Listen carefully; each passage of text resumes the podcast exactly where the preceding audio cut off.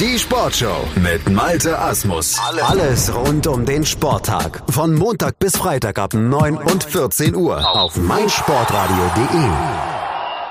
Heute startet in Budapest die 17. Schwimmweltmeisterschaft. Eigentlich sollte sie in Mexiko, Mexiko stattfinden, aber 2015 wegen Geldproblemen zurückgezogen und dann wurde sie an Budapest gegeben. Einer dieser Wettbewerbe, der dort ausgetragen wird, ist ab Sonntag sind die Wasserballwettbewerbe. Und dazu spreche ich jetzt mit dem Rundenleiter der Wasserball-Frauen-Bundesliga mit Uwe Mock. Hallo Uwe. Hallo Andreas, grüß dich. Uwe, die deutsche Nationalmannschaft ist bei beiden ähm, oder in beiden Disziplinen, bei Männerwasserball und Frauenwasserball nicht ähm, dabei. Die Qualifikation ist nicht geschafft worden. Woran lag's? Ja, nun, äh, im Vorfeld äh, waren mehrere Querelen äh, im letzten Jahr äh, mit Trainerentlassung etc. Äh, das hat, war bestimmt nicht förderlich für die Truppe.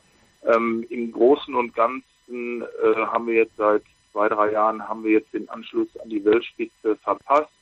Dementsprechend sind dann auch äh, Fördergelder vom DOSD gestrichen worden. Ist natürlich nicht so rühmlich die ganze Sache. Sind allerdings, muss ich sagen, jetzt ganz gut aufgestellt, waren bei einem äh, Vorbereitungsturnier mit den Coaches Hagen Stamm, der sich bereit erklärt hat, äh, die Mannschaft noch einmal zu führen. Waren bei einem Viererturnier mit Ungarn, Kanada und jetzt muss ich nochmal gucken und Rumänien. Und äh, das sind alles drei Weltmeisterschaftsteilnehmer in Budapest und Deutschland hat dort den Platz zwei erreicht. Hat Kanada geschlagen, hat Rumänien geschlagen. Und gegen Ungarn gab es natürlich erwartungsgemäß eine Niederlage. Und das lässt eigentlich äh, hoffen. Wir haben im nächsten Jahr die Europameisterschaften. Wir müssen uns äh, dafür noch qualifizieren. Äh, das ist machbar. Und äh, seitens der deutschen Wasserballliga wird natürlich jetzt auch alles dafür gemacht, um eben den Spielplan so zu gestalten, dass äh, der und die Bundestrainer, bei den Frauen äh, ist es ja identisch, dass die äh, Bundestrainer die Qualifikation für die Europameisterschaft nächstes Jahr in Barcelona äh, auf alle Fälle schaffen. Ja, Hagen Stamm war schon mal von 2000 bis 2012 Bundestrainer, wollte das eigentlich nicht mehr machen, hat dann aber jetzt mit Rainer Hoppe zusammen ähm, quasi eine Doppelspitze in der Wasserball-Nationalmannschaft. Bei den Damen ist Milos Sekulic ähm, dann noch bis 2018 auch Trainer. Ist diese, ja, ist so eine Kontinuität auf der Trainerposition dann eventuell dann eine der Punkte, wo man ansetzt, dass es dann in den nächsten Jahren dann auch wieder erfolgreicher wird, weil so Anfang des Jahres hatte man das Gefühl, der deutsche Wasserball liegt dann tatsächlich am Boden ja, äh, man hat sich so intern, sag ich mal, ein bisschen selbst verfleischt, könnte man meinen. Äh, ich muss da noch mal ganz kurz korrigieren. Rainer Hoppe ist unser Fachspartenvorsitzender. Ja. Unser Wasserballrat von Deutschland, sage ich immer. Und äh, da ist der Uwe Brinkmann, der den Hagenstamm da unterstützt. Die haben auch schon äh, vorher in den 90er Jahren zusammengearbeitet, die beiden. Ja, und Hagen ist natürlich, im, ja, Hagen ist unsere Galionsfigur in äh, Deutschland. Äh, wenn du Hagen äh, irgendwo in Europa, auf der ganzen Welt in eine Halle schickst, dann sehen die, ah, da kommt Hagen. Und äh, das ist äh, Gold wert.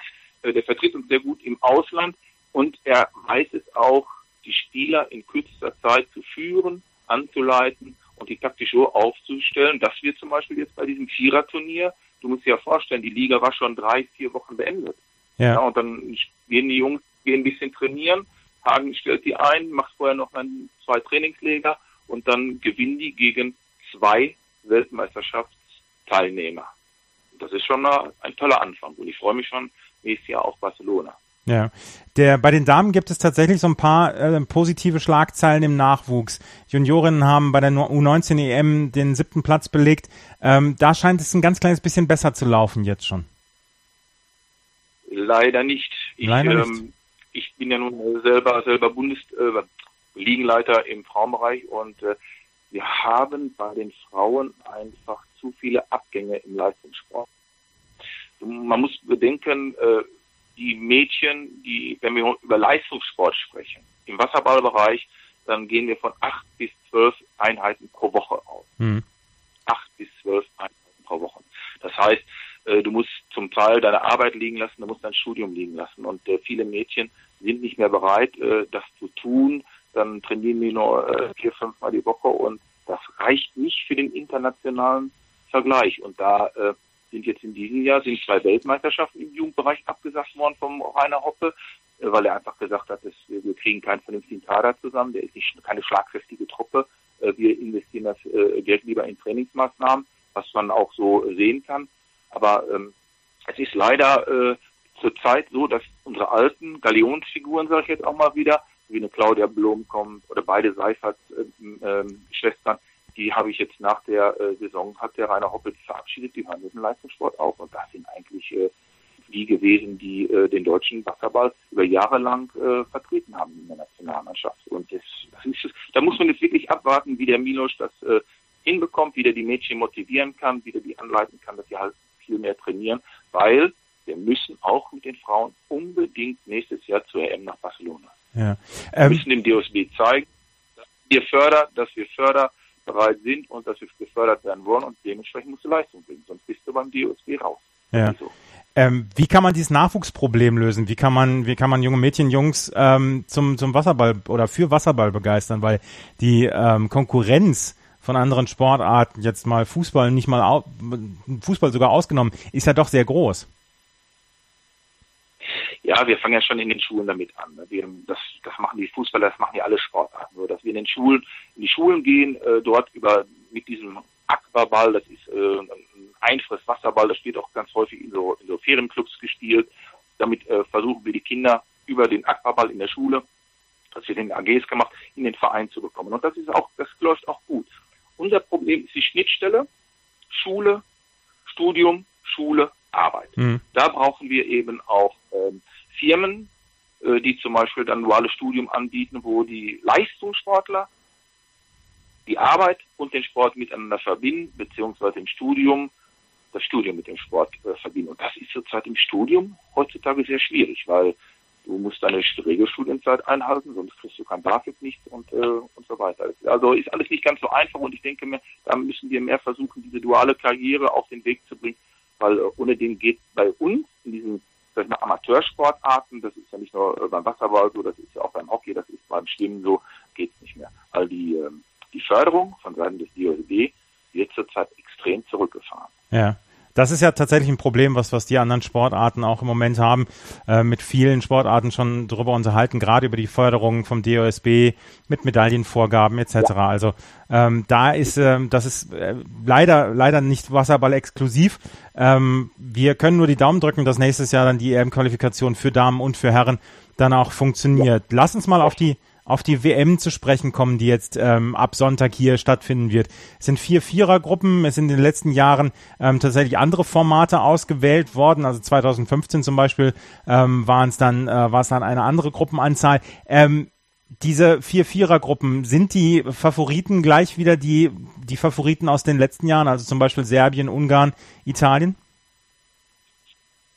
Jetzt bei den bei den Männern, ja, auf alle Fälle äh, Serbien, ich auch die Kroaten. Ja. ja die Kroaten, äh, darf man nicht vergessen, die ganzen äh, Anrainer, sag ich mal, Adrian-Rainer-Länder äh, sind allemal immer für den Titel gut und man weiß nie, äh, wie eine Mannschaft äh, in mir startet, äh, wie die reinkommt. Der eine, der legt sofort äh, furios los und äh, baut dann ein bisschen ab zum Ende hin und äh, andersrum geht's genauso. Also da bin ich jetzt wirklich ganz ehrlich, bin ich auf die ersten beiden äh, Spieltage jeweils gespannt, weil dann äh, da stellst du die Weichen einfach. Ne? Du musst Erster und Zweiter werden, um, um äh, weiterzukommen und äh, das, das musst du dann als Mannschaft musst du das erreichen in diesen guten Phasen. Ja, bei den Herren gibt es zum Beispiel eine, eine Gruppe, die Gruppe C mit Spanien, Griechenland, Serbien und Südafrika.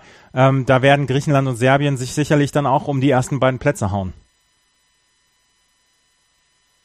Ja, nicht, nicht nur. Also da äh, ist, ist, wie gesagt, äh, da muss man einfach abwarten. Äh, Südafrika ist in meinen Augen Exot, aber die anderen drei werden die ersten beiden Plätze unter sich ausmachen. Da ja. muss man abwarten, äh, wie sich das dann äh, gestaltet. Was traust ich jetzt äh, nicht unbedingt um Favoriten benennen wollen. Ja. Was Weil auch die Serben, klar, auch die, die sind Olympiasieger, aber ist äh, Nein, nein, die, die, die fangen von neu, von, neu, von neu an. Ja. Was traust du dem der Gastgebernation zu? Was traust du den Ungarn bei Damen und bei Herren zu?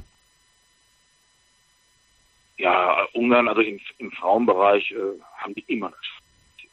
Ja, die haben äh, starke Spielerinnen, die ungarische Liga ist extrem stark. Äh, und äh, die Barbara Buika, die ja im Prinzip auch mal für Deutschland gespielt hat früher, ne, ist nach wie vor äh, eine Top-Spielerin. Und wenn die, wenn die äh, vorne äh, im Center einen Lauf hat, dann äh, dreht die auch mal eben so ein Spiel. Das ist gar keine Frage. Also Ungarn bei den Frauen, äh, die sind auf alle Fälle Favorit mit USA, ganz klar. Bei den Männern, äh, wie gesagt, äh, Ungarn, klar, können, können auch durchstarten, aber ich, ich, ich äh, warte mal wirklich ab. Also ich bin da, bin da fern eigentlich schon eine Prognose zu nennen, weil äh, da muss man erstmal sehen, wie die äh, Mannschaften ins, äh, ins äh, Turnier starten.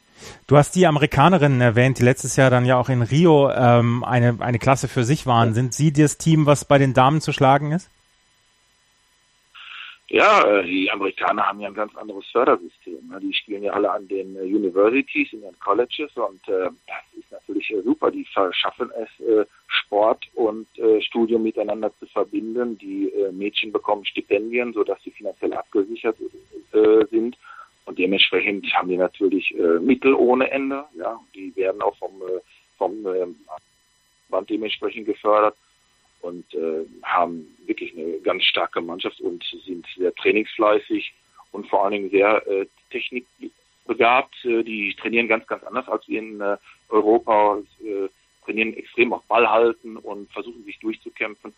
Und äh, das ist eine, das ist eine, eine Spielart, äh, die mir also, äh, die ich also sehr schön finde. Und ich bin mal gespannt, äh, ob sie es wieder schaffen, äh, ganz vorne dabei zu sein. Mhm. Ich gehe mal davon aus.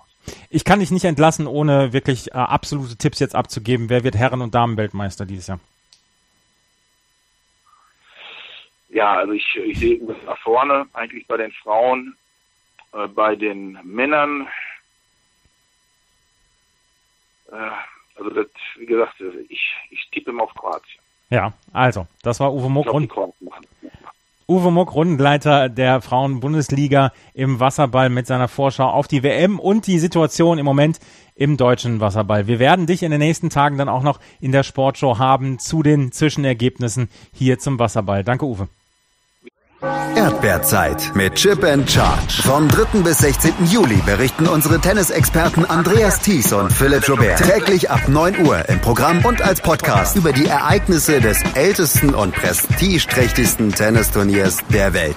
Erdbeerzeit mit Chip and Charge. Das tägliche Update aus Wimbledon auf meinsportradio.de. Hallo, hier ist Benny Hövedes und ich höre meinsportradio.de. Hören, was andere denken auf meinsportradio.de.